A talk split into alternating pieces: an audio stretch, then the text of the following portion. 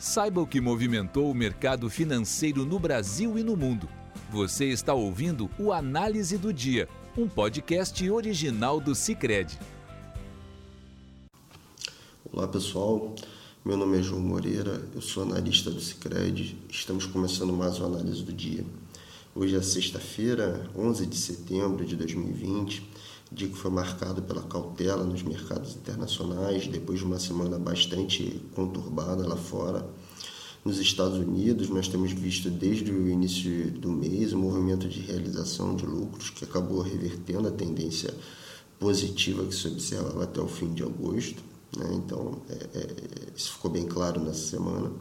No Brasil, é, foi mais um dia de queda para o mercado de ações, que teve uma semana bem ruim também, acompanhando né, o mercado lá fora.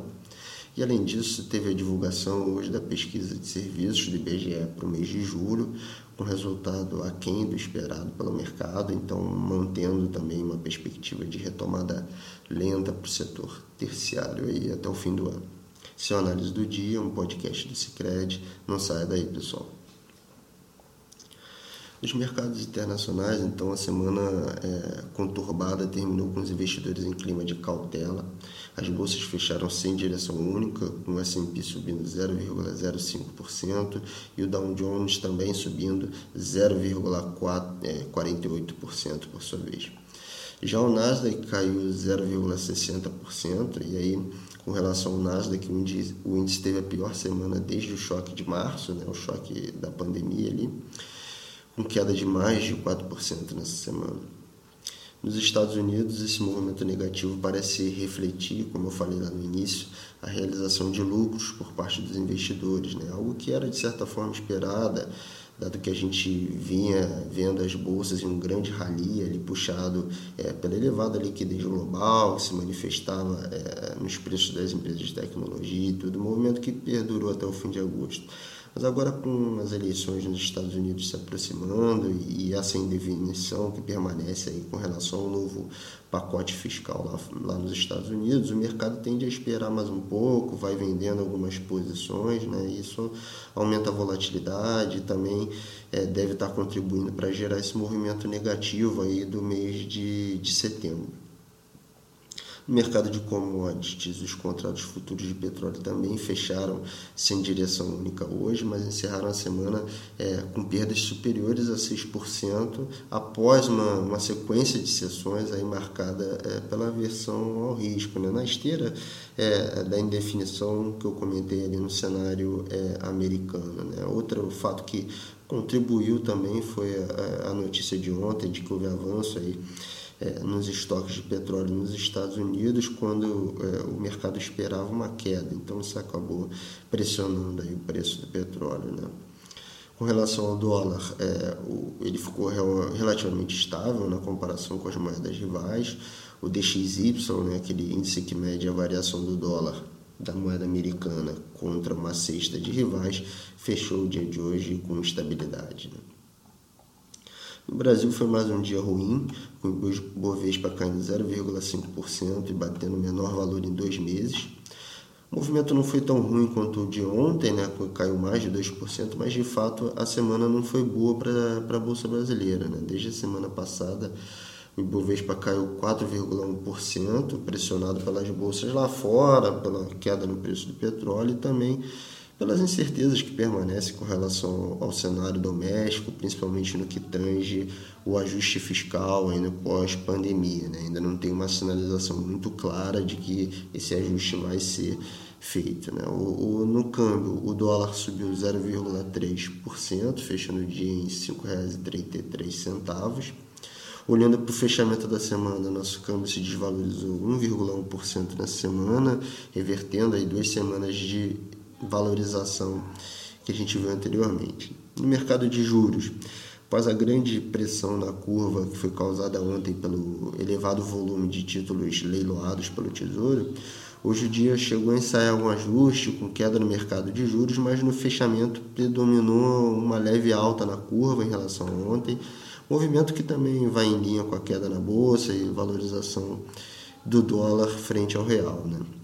Mercado também pareceu um pouco à espera do Copom na semana que vem, predomina entre os analistas a percepção de que o Copom vai manter a taxa Selic em 2% na semana que vem.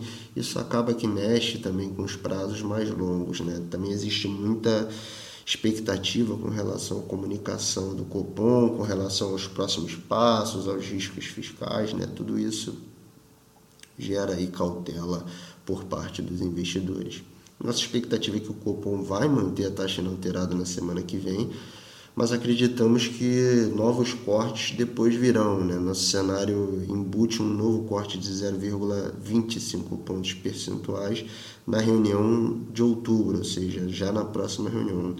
Levando em conta aí a grande incerteza fiscal que existe, né? mas a gente acredita que a necessidade aí do Banco Central fazer convergir as expectativas de inflação para a meta vai fazer com que o Copom acabe voltando é, a cortar juros mais cedo ou mais tarde. Né? Nosso cenário é, básico é de corte de juros já na reunião de outubro.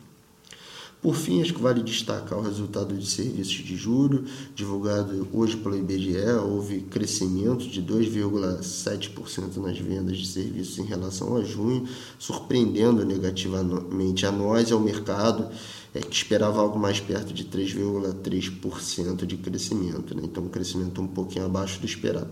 E é interessante notar como é que os serviços têm mostrado dificuldade de se recuperar, né? um movimento antagônico ao observado no varejo, por exemplo, e até mesmo na indústria, setores que conseguem funcionar sem maiores restrições né, durante a pandemia e, portanto, tem mostrado uma recuperação um pouco mais consistente. No caso do, do varejo, nós comentamos ontem, né, o mês de julho mostrou mais um número muito positivo, de novo, exemplo do que aconteceu em maio e junho, né? e esse movimento está longe de ser observado nos serviços, que já era, de certa forma, esperado em função das restrições sociais impostas pela pandemia. Né? Na nossa visão, isso acaba que impõe uma espécie de teto para a recuperação da atividade é, de maneira geral no curto prazo, uma vez que com a pandemia esse setor vai demorar a voltar plenamente. Né? Então, isso é uma restrição aí à recuperação no curto prazo, pelo menos enquanto perdurar a pandemia. Logicamente,